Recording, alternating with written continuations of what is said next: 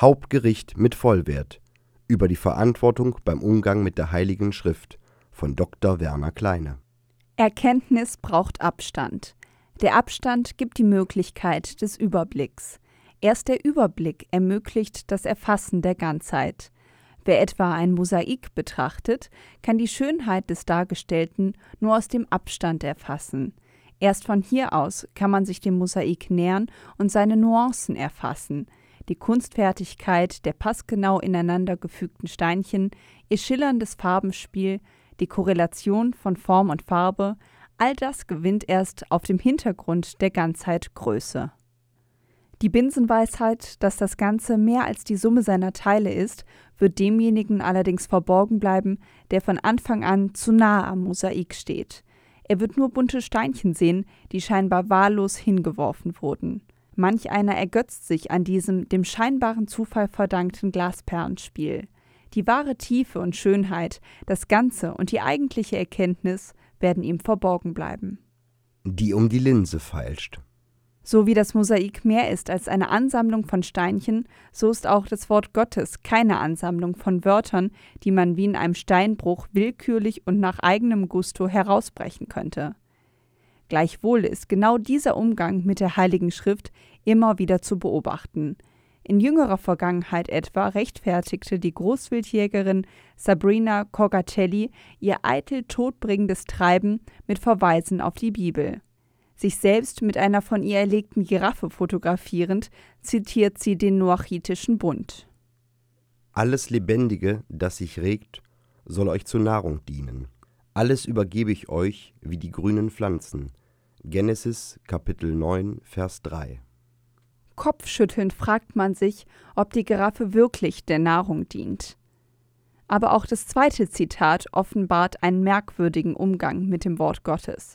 Es ist völlig aus dem Zusammenhang gerissen. Dort fordert nämlich der Greis Isaak seinen Sohn Esau auf: Nimm jetzt dein Jagdgerät, deinen Köcher und deinen Bogen, geh aufs Feld und jag mir ein Wild. Genesis Kapitel 27, Vers 3.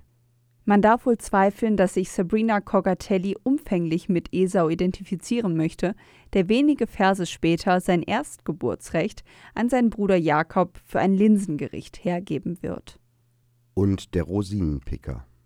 Auch in kirchlichen Kreisen muss die Bibel bisweilen herhalten, um die eigenen Vorurteile unter den vermeintlichen Segen Gottes zu stellen. Der schweizerische Bischof Dr. Vitus Huonda, der von 1973 bis 1976 immerhin als Dozent für Altes Testament an der Theologischen Hochschule Chur tätig war, stellte 2015 auf dem Kongress Freude am Glauben des Forums Deutscher Katholiken in einem Vortrag mit Verweis auf zwei Zitate aus dem Buch Levitikus fest. Die beiden Texte legen mit weiteren anderen Stellen der Heiligen Schrift insbesondere im Buch Levitikus, die göttliche Ordnung vor, welche für den Umgang mit der Sexualität gilt. In unserem Fall geht es um die gleichgeschlechtliche Praxis. Die beiden zitierten Stellen allein würden genügen, um der Frage der Homosexualität aus der Sicht des Glaubens die rechte Wende zu geben. Die Aussage hat daher auch Bedeutung für die Definition der Ehe und der Familie. Da gibt es keine Vielfalt der Ehe und Familienmodelle. Davon nur schon zu sprechen, ist ein Angriff auf den Schöpfer, aber auch auf den Erlöser und Heiligmacher, also auf den dreifaltigen Gott. Bischof Fuander führt hierfür zwei Stellen an. Du darfst nicht mit einem Mann schlafen, wie man mit einer Frau schläft. Das wäre ein Gräuel. Levitikus Kapitel 18, Vers 22. Und? Schläft einer mit einem Mann, wie man mit einer Frau schläft, dann haben sie eine Gräueltat begangen. Beide werden mit dem Tod bestraft, ihr Blut soll auf sie kommen. Levitikus Kapitel 20, Vers 13. Dass er sich hier die Rosinen zur Bestätigung seiner eigenen Vorurteile heraussucht, zeigt folgende Beobachtung.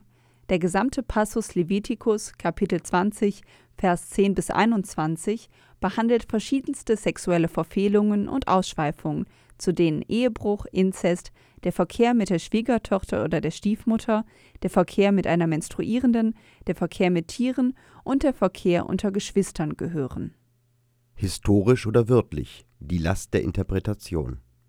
Die Äußerungen Bischof Wanders lösten breite Kritik aus. In einer ersten Reaktion äußerte er, er fühle sich missverstanden, betont aber in einer Stellungnahme vom 3. August 2015, er habe in seinem Vortrag mehrere unbequeme Stellen aus dem Alten Testament zitiert, die generell die Ehe, die Sexualität oder die Familie betreffen. Es geht hier aber nicht um Familie, ein Begriff, den die Bibel so gar nicht kennt. Es geht auch nicht um Sexualität an sich. Es geht um den Fortbestand des Volkes. Beachtet man den gesamten Kontext der von Bischof Wurnder zitierten Stelle, dann sieht man sofort, dass es um die Sicherung sozialer Strukturen geht. Die Regeln, die hier aufgestellt werden, dienen vielleicht der Aufrechterhaltung der Gesundheit, vor allem aber der sozialen Verträglichkeit. Hier einen einzelnen Vers unter Missachtung des textlichen Umfelds herauszureißen, ist fahrlässig und willkürlich. Ein doppeltes Drama. Jeder Text erfordert Interpretation. Interpretation ist Arbeit, sie macht Mühe. Die Bibel ist in weiten Teilen keine Ansammlung von Sprüchen und Sentenzen. Es ist nicht egal, welche Form und Gattung ein Text hat, wo er innerhalb des Ganzen steht und in welche textlichen Zusammenhänge er eingewoben ist. Gedichte sind anders zu behandeln als Briefe, Gesetze anders als Erzählungen. So ist es beispielsweise einleuchtend, dass Jesus im Angesicht der sich zuspitzenden Ereignisse in Jerusalem drastische Worte sprechen kann, die nicht in die anfängliche Euphorie der Anfangszeit des Aufbruchs gehören. Aber bevor das alles geschieht, wird man euch festnehmen und euch verfolgen. Man wird euch um meines Namens willen den Gerichten der Synagogen übergeben, ins Gefängnis werfen und vor Könige und Statthalter bringen. Lukas Kapitel 21 Vers 12 Wohl kaum jemand wäre ihm gefolgt, wenn er diese Worte am Beginn seines Wirkens gesprochen hätte.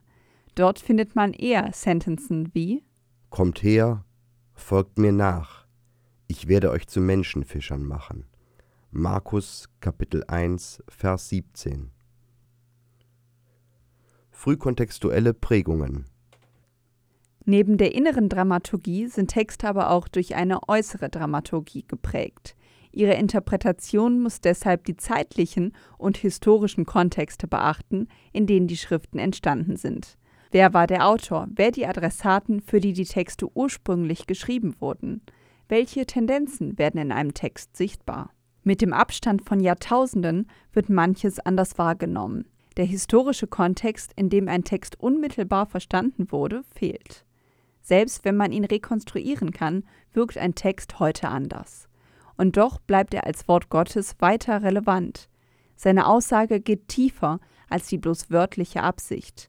Ein Beispiel aus dem Buch der Offenbarung mag das verdeutlichen. Und ich sah, ein Tier stieg aus dem Meer mit zehn Hörnern und sieben Köpfen. Auf seinen Hörnern trug es zehn Diademe und auf seinen Köpfen Namen, die eine Gotteslästerung waren. Das Tier, das ich sah, glich einem Panther. Seine Füße waren wie die Tatzen eines Bären und sein Maul wie das Maul eines Löwen. Und der Drache hat ihm seine Gewalt übergeben, seinen Thron und seine große Macht. Einer seiner Köpfe sah aus wie tödlich verwundet, aber die tödliche Wunde wurde geheilt, und die ganze Erde sah dem Tier staunend nach. Die Menschen warfen sich vor dem Drachen nieder, weil er seine Macht dem Tier gegeben hatte, und sie beteten das Tier an und sagten, Wer ist dem Tier gleich und wer kann den Kampf mit ihm aufnehmen? Und es wurde ermächtigt, mit seinem Maul anmaßende Worte und Lästerungen auszusprechen. Es wurde ihm Macht gegeben, dies 42 Monate zu tun. Das Tier öffnete sein Maul, um Gott und seinen Namen zu lästern, seine Wohnung und alle, die im Himmel wohnen. Und es wurde ihm erlaubt, mit den Heiligen zu kämpfen und sie zu besiegen. Es wurde ihm auch Macht gegeben über alle Stämme, Völker, Sprachen und Nationen. Offenbarung Kapitel 13 Vers 1 bis 7. Sicher kann man diesen Text wie die Ankündigung apokalyptischer Zeichen der Endzeit lesen. Aber was hätten die ursprünglichen Adressaten, die am Anfang der Offenbarung genannt werden, von einem solchen Text gehabt? Hätten sie in ihrer Bedrängnis aus der Ankündigung von Ereignissen, die noch lange nicht geschehen sind, Trost schöpfen können? Oder hätten sie ihn nicht als billige Vertröstung wahrgenommen. Wer weiß, wie wichtig Humor gerade in den Situationen der Bedrängnis ist, der liest den Text anders. Hier wird eine großartige Satire über die herrschenden Mächte vorgelegt. Es geht um den Prunk des römischen Kaisers und seines Statthalters, der die Gemeinden verfolgt. Sie sind letztlich nichts anderes als Tiere, die eine ungeheure Macht zu haben scheinen, die zu einer realen Bedrohung wird. Im Hintergrund des Textes steht die zeitgenössische Praxis des Kaiserkultes. Damit verbunden war das Kaiseropfer, dem sich die Christen entzogen, sich so verdächtig machten und dadurch nicht selten in Lebensgefahr brachten. Der Autor der Offenbarung aber entlarvt das Treiben des römischen Staates in satirischer Weise. Die ganze Macht des ersten Tieres übte es vor dessen Augen aus. Es brachte die Erde und ihre Bewohner dazu, das erste Tier anzubeten, dessen tödliche Wunde geheilt war. Es tat große Zeichen, sogar Feuer ließ es vor den Augen der Menschen vom Himmel auf die Erde fallen. Es verwirrte die Bewohner der Erde durch die Wunderzeichen, die es im Auftrag des Tieres tat. Es befahl den Bewohnern der Erde, ein Standbild zu errichten zu Ehren des Tieres, das mit dem Schwert erschlagen worden war und doch wieder zum Leben kam. Es wurde ihm Macht gegeben, dem Standbild des Tieres Lebensgeist zu verleihen, so dass es auch sprechen konnte und bewirkte, dass alle getötet wurden, die das Standbild des Tieres nicht anbeteten die Kleinen und die Großen, die Reichen und die Armen, die Freien und die Sklaven, alle zwang es, auf ihrer rechten Hand oder ihrer Stirn ein Kennzeichen anzubringen. Kaufen oder verkaufen konnte nur, wer das Kennzeichen trug. Offenbarung, Kapitel 13, Vers 12 bis 17. Die scheinbare Wundertätigkeit der Kaiserstandbilder, deren innere Mechanismen die Zeitgenossen sicher beeindruckten, wird hier entlarvt und aufs Korn genommen. Das ist Satire. Wer diesem lächerlichen Kaisergott opfern möchte, kann das tun. Sein Tun aber wird dem wahren Gott nicht verborgen bleiben. So spielt der Text bereits in Offenbarung Kapitel 8 Vers 3 unter Bezugnahme auf Psalm 141 Vers 2 auf die Praxis an, dass beim Kaiserkult der Kaiserstatue Weihrauch dargebracht wurde. Und ein anderer Engel kam und trat mit einer goldenen Räucherpfanne an den Altar, Ihm wurde viel Weihrauch gegeben, den er auf dem goldenen Altar vor dem Thron verbrennen sollte, um so die Gebete aller Heiligen vor Gott zu bringen. Aus der Hand des Engels stieg der Weihrauch mit den Gebeten der Heiligen zu Gott empor. Offenbarung Kapitel 8 Vers 3 Vor Gott bleibt nichts verborgen. Das ist die bleibend aktuelle Quintessenz. Er erkennt gewissermaßen am Duft des Weihrauchs, in welcher Gesinnung er dargebracht wurde. Und es ist eben jene Gesinnung, die sich auf die Spender selbst auswirkt. Dann nahm der Engel die Räucherpfanne, füllte sie mit glühenden Kohlen, die er vom Altar nahm, und warf sie auf die Erde. Da begann es zu donnern und zu dröhnen, zu blitzen und zu beben. Offenbarung Kapitel 8 Vers 5 den einen wird der Duft des Weihrauchs quasi zum Lebensquell, den anderen zum Grund einer, durch das eigene Handeln längst ausgesprochenen Verurteilung. Der Mühenlohn ist der Duft der Erkenntnis. Bereits das Neue Testament kennt die Mahnung vor einer allzu sorglosen Art des Umgangs mit den Texten, die wir heute in der Bibel vorfinden. So heißt es im zweiten Petrusbrief: Seid überzeugt, dass die Geduld unseres Herrn eure Rettung ist. Das hat euch auch unser geliebter Bruder Paulus mit der ihm geschenkten Weisheit geschrieben. Es steht in allen seinen Briefen, in denen er davon spricht, in ihnen ist manches schwer zu verstehen, und die Unwissenden, die noch nicht gefestigt sind, verdrehen diese Stellen ebenso wie die übrigen Schriften zu ihrem eigenen Verderben. 2 Petrus Kapitel 3 Vers 15 Offenkundig hatte man die Briefe des Paulus schon zu Zeiten der Entstehung des zweiten Petrusbriefes in den Gemeinden zur Lektüre empfohlen. Paulus ist beispielgebend in seiner Art, Theologie zu treiben. Er hatte den Umgang mit der Heiligen Schrift, dem heutigen Alten Testament, gelernt. Seine Theologie ist nicht spekulativ und willkürlich. Er baut sie auf der Schrift, dem überlieferten Wort Gottes, auf.